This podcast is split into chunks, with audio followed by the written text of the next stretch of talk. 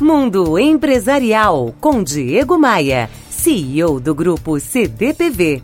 Oferecimento RH Vendas. Recrutamos os melhores vendedores para a sua empresa. Conheça rhvendas.com.br. Ontem eu falei aqui sobre os tipos de profissionais que existem em todas as empresas. Eu falei do colaborador puxa-saco, falei daquele sem noção e falei do terrível reclamão.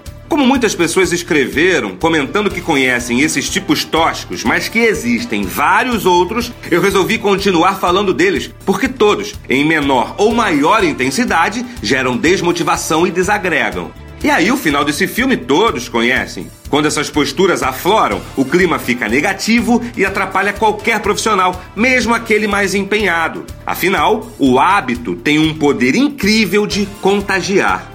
Quer ver outros personagens curiosos comumente encontrados nas empresas? Tem aquele que fala muito e trabalha pouco. Você conhece gente assim? Conversas e trocas de ideias são comuns e necessárias, mas não existe justificativa plausível para deixar as obrigações de lado para apenas conversar. Colegas que falam o tempo todo no local de trabalho acabam prejudicando todo o ambiente, gerando tensão e desconforto para quem precisa se concentrar. Outro que sempre existe é aquele que sabe e conhece de tudo. É aquele profissional que fala para todos tudo que já vivenciou ou que sabe fazer.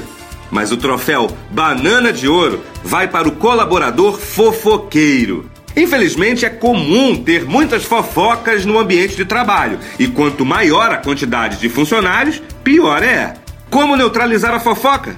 Se mantendo firme, sem dar ouvidos e sem passar adiante. Porque o que um fofoqueiro corporativo mais gosta é quando encontra amplificadores de sua discórdia. Cuidado com eles.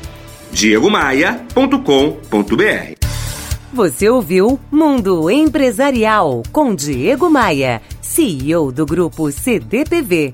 Oferecimento RH Vendas. Recrutamos os melhores vendedores para a sua empresa. Conheça rhvendas.com.br.